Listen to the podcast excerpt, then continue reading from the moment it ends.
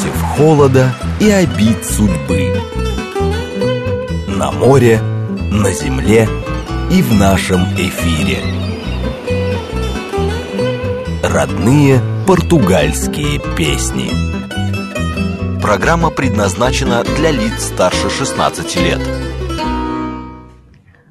Добрый вечер, друзья, добрый воскресный вечер. В эфире радиостанции «Говорит Москва», как всегда в это время по воскресеньям, программа «Родные португальские песни». Единственная в России программа, где вы можете узнать что-то интересное о лузофонных странах и услышать лучшую португалоязычную музыку.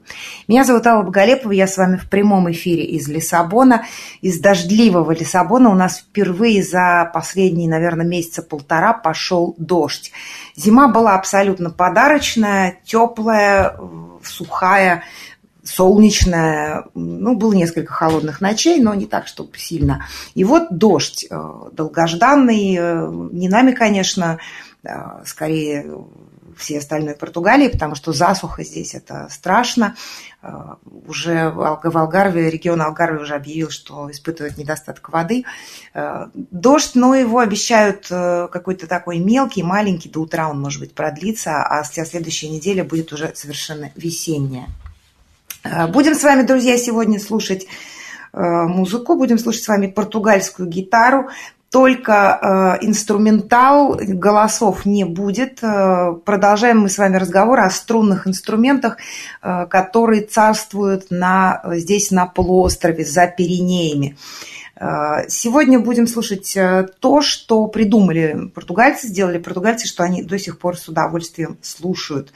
А, пожалуйста, номер для смс плюс семь девять два пять восемь восемь восемь восемь девяносто четыре восемь и телеграмм говорит Москобот. Присоединяйтесь э, к нашему эфиру. Если у вас будут какие-то вопросы, э, желательно, конечно, связанные с музыкой, я постараюсь на них ответить. Музыки я собрала много, поэтому давайте переходить сразу к делу. Ну, э, вначале Э, что такое португальская гитара. Э, буквально несколько слов, мы с вами сто раз об этом говорили. Это струнный щипковый инструмент из семейства цистр. У него 10, чаще сейчас 12 стальных струн, они объединены в двухструнные хоры. И э, большинство исследователей до какого-то, до недавнего, кстати, времени связывали появление э, португальской гитары как инструмента с английской гитарой, якобы импортированной в Португалию во времена э, британского протектората. Это был э, 18-19 века были. Э, на самом деле э, пошли уже споры. Э, музыковедение в Португалии, как и э, почти все в Португалии, движется не быстро. Все происходит постепенно, растягивается на десятки лет, а то и на века. И надо сказать, что никто особенно не занимался исследованием ни фаду, ни, собственно, португальской гитары, главного инструмента фаду сопровождающего. И вот э, сейчас стали появляться, наконец, исследования. Уже э, люди, нашлись люди, конечно, португальские патриоты, которые опровергают вот эту версию происхождения от английской гитары вспоминая самые старые еще мавританские щипковые инструменты, которые попали вместе с маврами на территорию полуострова. Без португальской гитары э, немыслимо фаду, это мы тоже с вами уже все знаем. Э, звуки эти э, не способен, ну, на мой взгляд, извлечь ни один другой инструмент. Перепутать их ни с чем невозможно, если вы хоть чуть-чуть ее когда-либо слушали. И настоящих виртуозов, настоящих профессионалов португальской гитары за пределами Португалии практически не встретить. Э, начало, собственно, начало э, португальской музыки для португальской гитары, отдельной музыки, э, специально написанной, положил Антонио де Силва Лейте. Это был 1976 год, он опубликовал первые ноты, первые ноты сочинений для гитары и для гитарного дуэта, для двух гитар. Это были мудинья, это были гавоты, котильоны, танцевальная музыка и несколько э, серьезных произведений, такие как сонаты.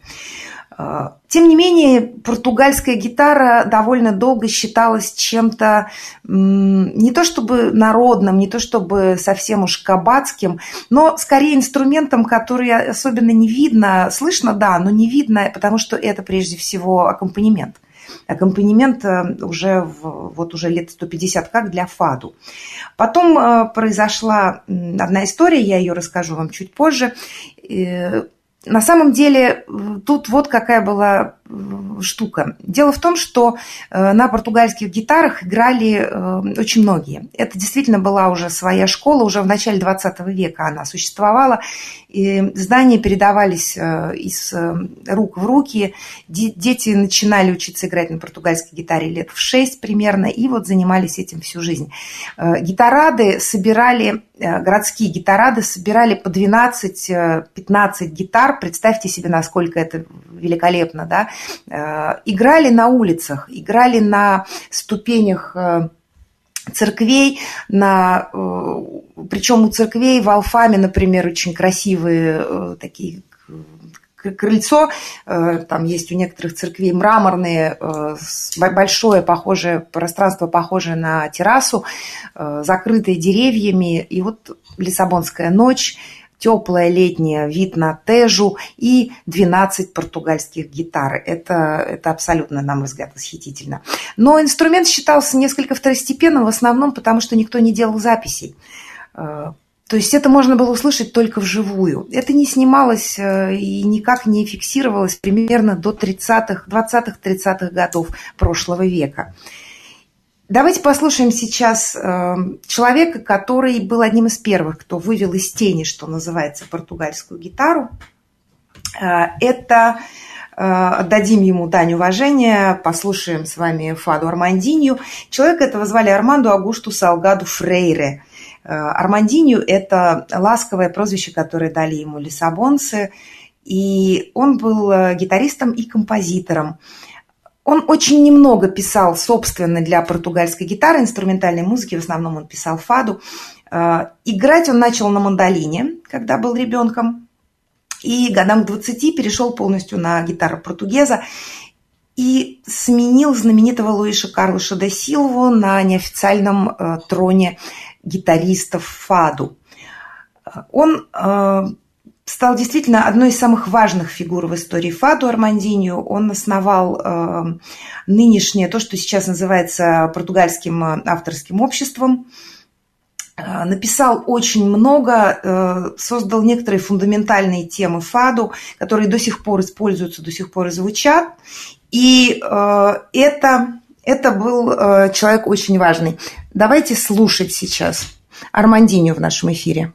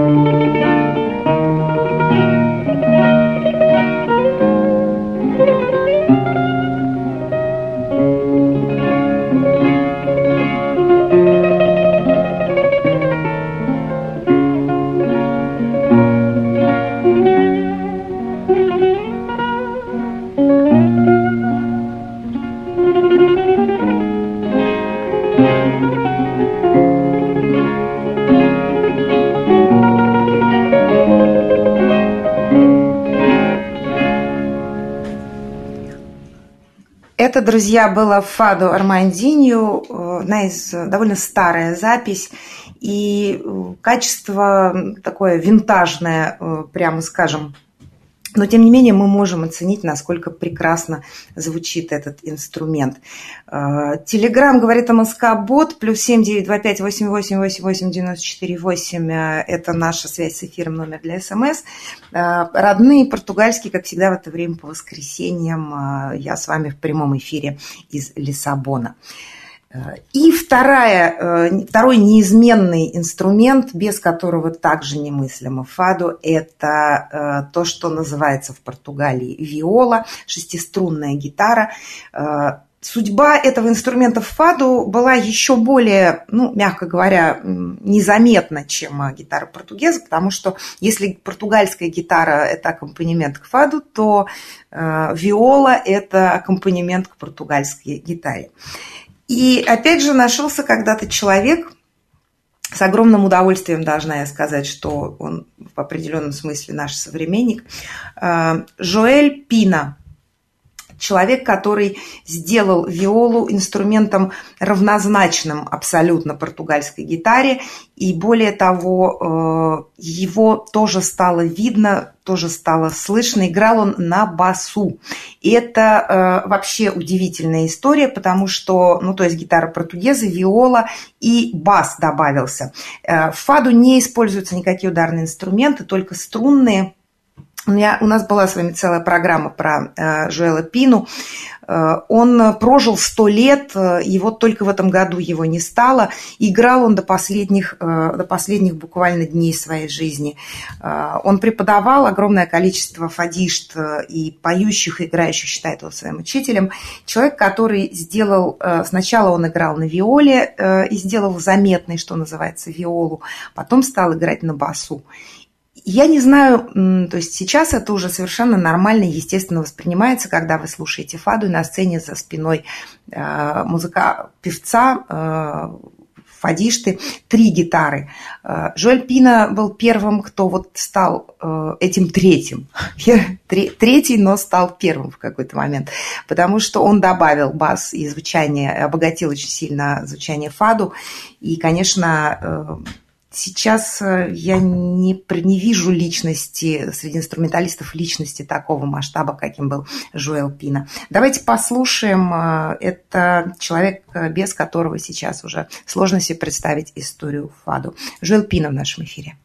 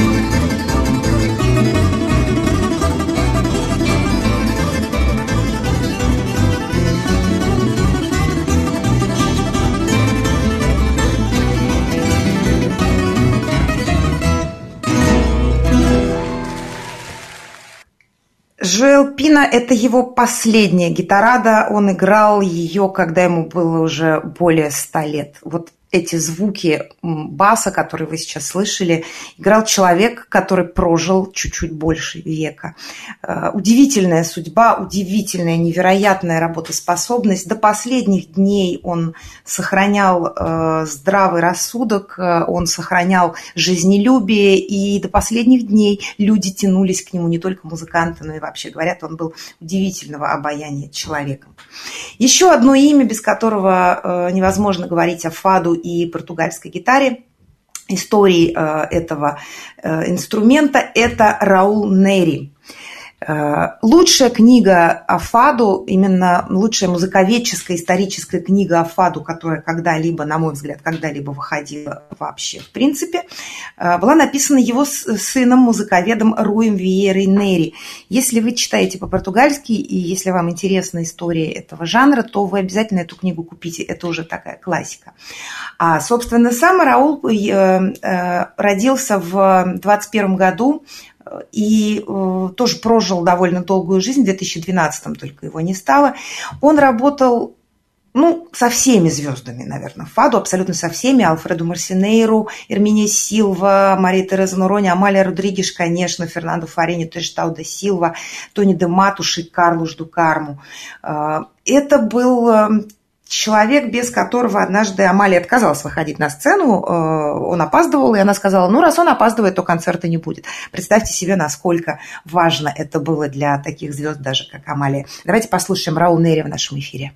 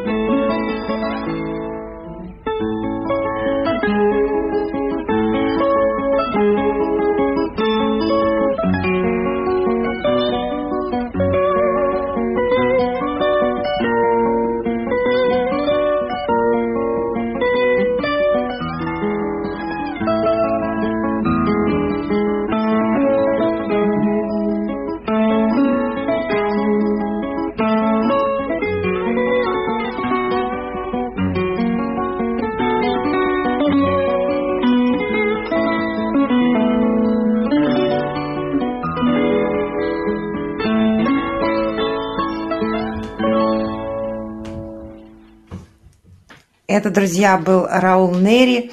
И до новостей мы успеем с вами послушать еще э, человека, которого сто раз с вами слушали. Знаете вы, кто это такой, разумеется.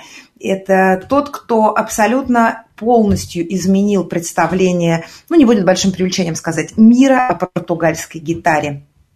Карлуш Паредеш, разумеется, сын э, известного композитора и гитариста Артура Паредеша, внук и правнук гитаристов, э, династия, настоящая династия, в которой он, благодаря, э, не в последнюю очередь благодаря технологиям, стал самой главной звездой. Он всегда, Карлуш Паредеш всегда говорил, что его родители, его деды, его отец играли лучше – но просто их мало кто слышал. Давайте слушать. Это не знаменитые его э, молодые годы, композиция, наверное, самая знаменитая, самая популярная на португальской гитаре в мире. Это Порту Санто, тоже очень красивая музыка, и гитара Карлуша Паредеша.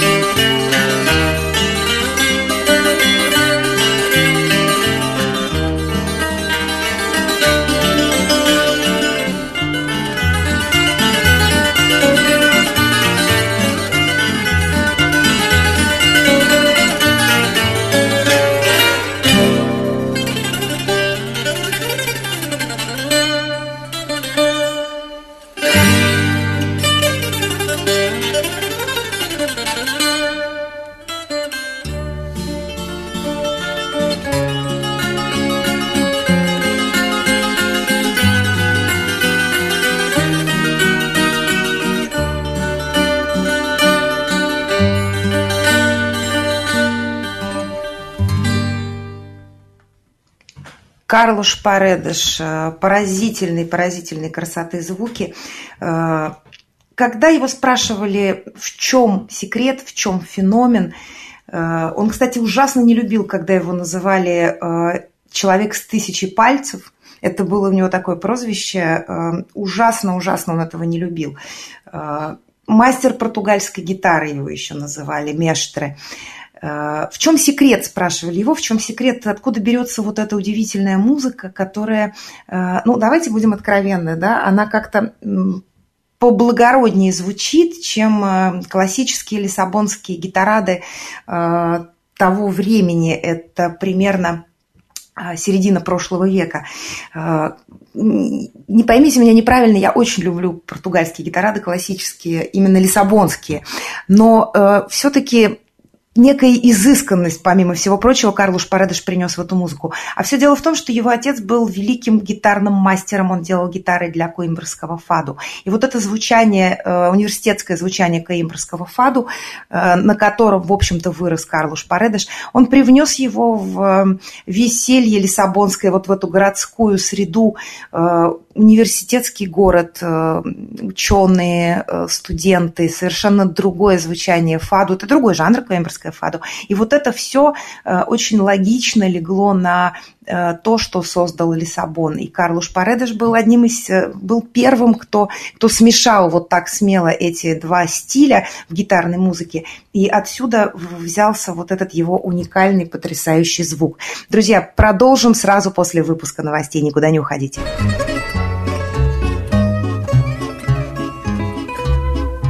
Родные Португальские песни. Друзья, еще раз добрый вечер, родные. Португальские песни, как всегда, в это время по воскресеньям на радиостанции «Говорит Москва». Единственная в России программа, где вы можете узнать что-то интересное о лузофонных странах и услышать лучшую португалоязычную музыку. Меня зовут Алла Боголепова, я с вами в прямом эфире из Лиссабона. Кажется, наша связь починилась. Номер для СМС плюс семь девять два пять восемь восемь восемь восемь девяносто четыре восемь. Телеграмм говорит МСК Бот. Слушаем сегодня португальскую гитару и кое-что еще чуть-чуть позже. Э, до новостей мы слушали с вами Карлуша Паредыша. Это была это была э, мелодия Порту Санту. Э, написана она была в вышла, она была записана, вернее, в 1967 году. Это был первый альбом Карлуша Паредыша, назывался он «Незатейливая гитара португеза». Писалось это все в студии Пасу Даркуш знаменитого Валентина де Карвалью. И это был альбом, который э, абсолютно и полностью изменил отношение э, страны, Португалии и э, с течением некоторого очень непродолжительного времени всего мира к португальской гитаре. Оказалось, она может звучать соло, оказалось, что это абсолютно прекрасно, и оказалось, что для нее можно писать не только фаду, которые нужно петь. Э, вот Порту Санту как раз из того альбома я очень вам рекомендую э, найти его весь и послушать. Это, напоминаю, 1967 год, альбом Каруша Парадыша называется «Гитара португеза». Э, спрашивает 78-й, это одна гитара играет или плюс еще аккомпанирующий гитарист? Это гитара, португальская гитара Каруша Парадыша, это и две виолы, две шестиструнные гитары. Вот такая эта запись виртуозность э, мастеров, виртуозность музыкантов, э, гитаристов, разумеется, э, стала более очевидной с развитием звукозаписи, конечно. И мы не знаем, как звучала бы гитара того же Армандинию, если бы он писался хотя бы в той же студии с теми же техническими возможностями, как писался, например, Карлуш Паредеш. Но есть и еще одна, э, один момент. Э, у меня тому объяснения нет, может быть, найдется у вас.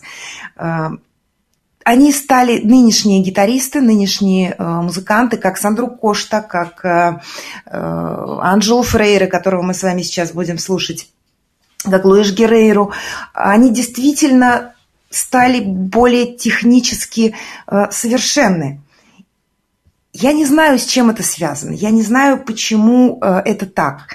Но лыж Герейру технически, э, и это говорю не я, это говорят э, специалисты, да, он технически превосходит Карлоша Паредыша. Да, он никогда, наверное, не напишет такой музыки, он никогда не станет артистом такого уровня, я думаю, что он сам это понимает, но технически он лучше.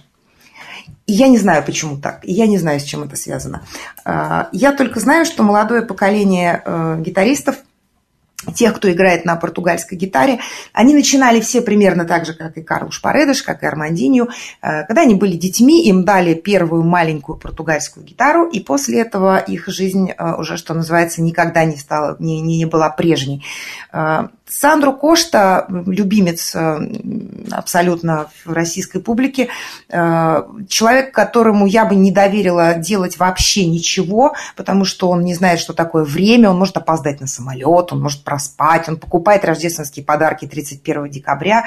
Но есть одно правило, которому он никогда не изменяет. Минимум два часа в день он занимается на гитаре португеза. И он считает себя ленивым при этом. Он очень рано начал, и это большой труд, это всегда огромный труд. Наверное, из сейчас знаменитых гитаристов, э, которые вот сейчас играют, э, поздно начал только э, знаменитый Антонио Нету, нет, Антонио Нету – это виола, простите. Э, гитарист э, на гитару португеза Нету, господи, кто помнит, вылетело из головы его имя. Э, он ему дали гитару в 15 лет, потому что родители Фадишта думали, что он будет петь, петь у него получалось не очень, в итоге ему сунули в руки гитару, и вот тут дело пошло.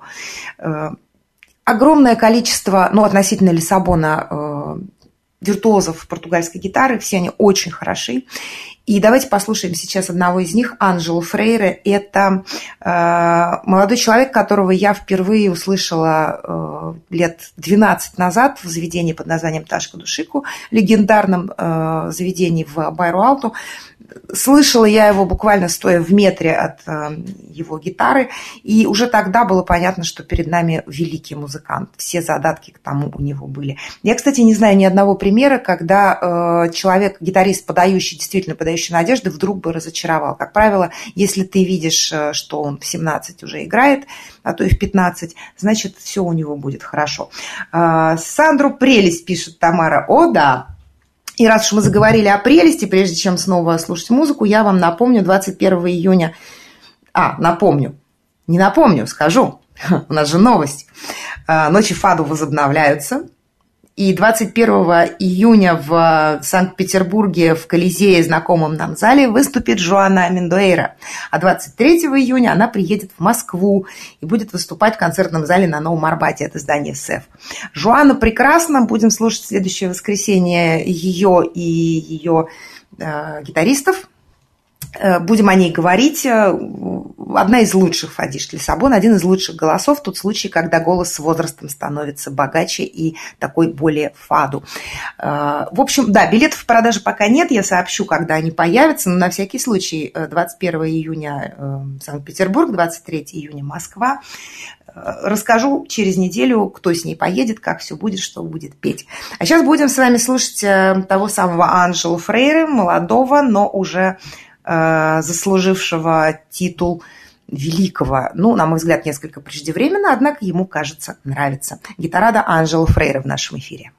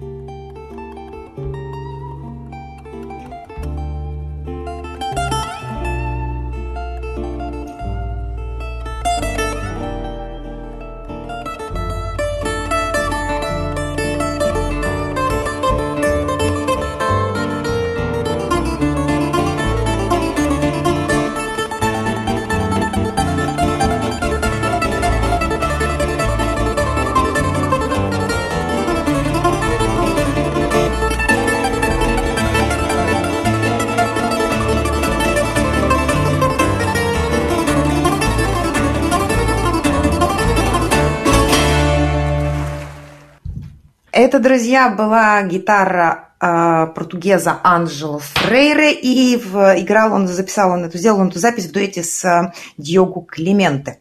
Э, удивительная история этой мелодии, я, то есть никто сейчас уже толком не может сказать, как она появилась в жанре фаду.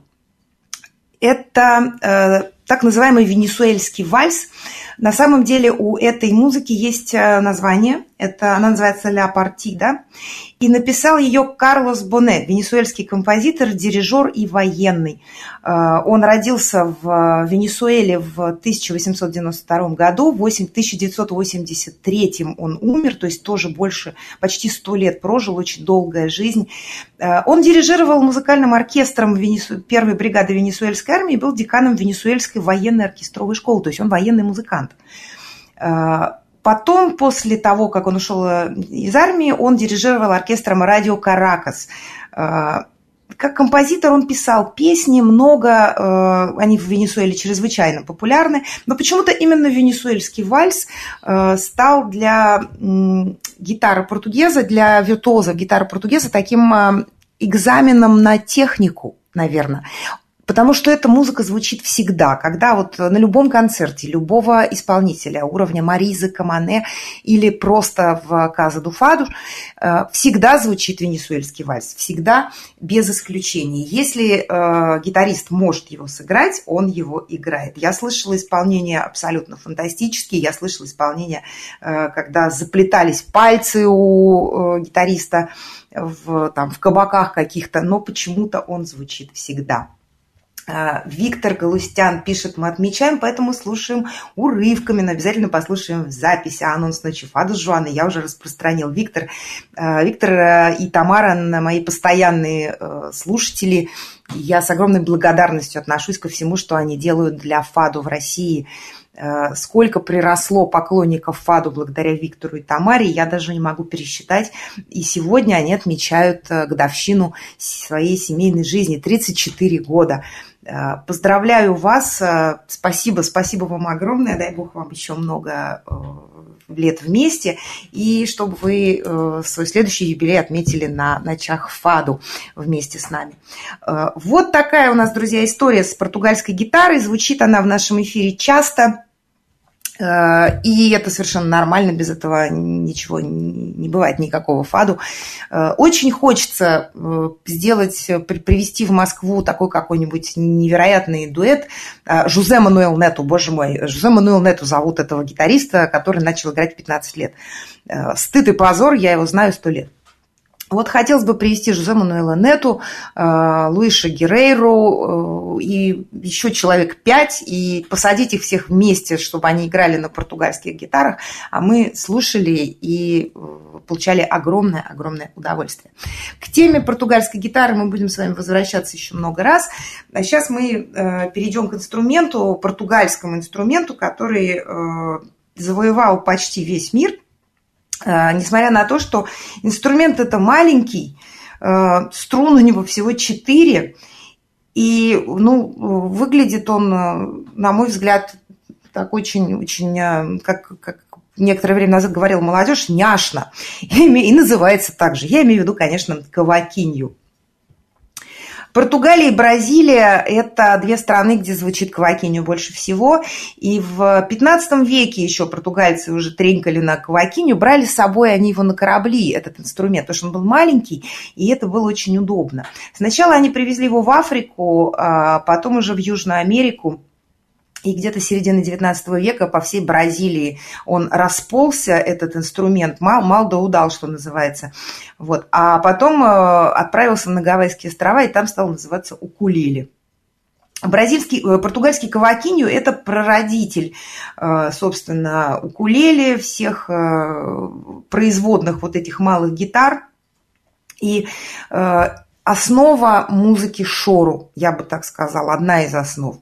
Будем с вами сейчас слушать знаменитого э, Жакоба Бандалима, это шору, это э, классик, у нас тоже была с вами целая программа, посвященная ему. Будем э, перемещаться в Бразилию потихонечку. Э, Биографию я его уже рассказывала много раз, э, поскольку, ну, правда, один из величайших инстру... музыкантов Шору, э, композитор. Он больше играл на мандолине, но э, тем, что Кавакинью из, опять же, из уличного какого-то трэша был им именно введен в состав оркестра в Шору и переведен в статус серьезного инструмента, э, хоть и маленького, мы все-таки должны за это сказать именно Жакобу Бандалиму. Слушаем э, его прекрасную запись.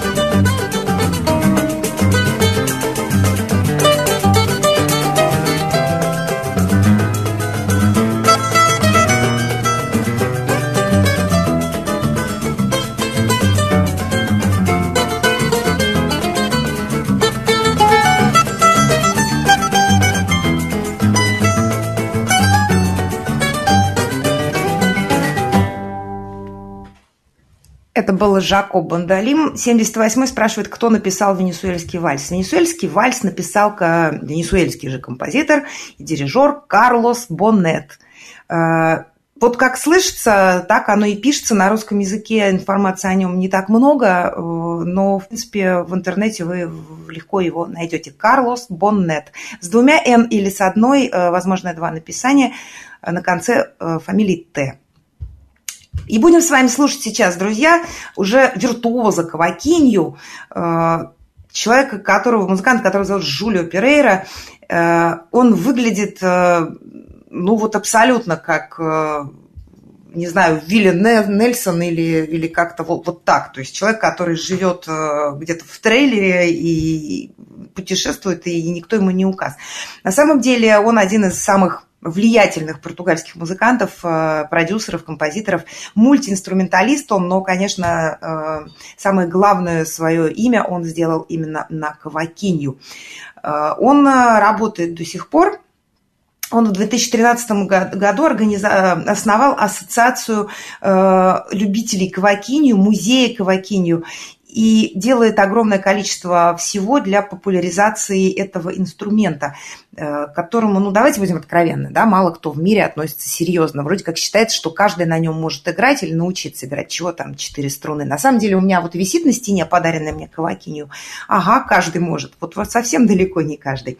Э, давайте послушаем э, Жулио Перейра в нашем эфире и его волшебное кавакинью.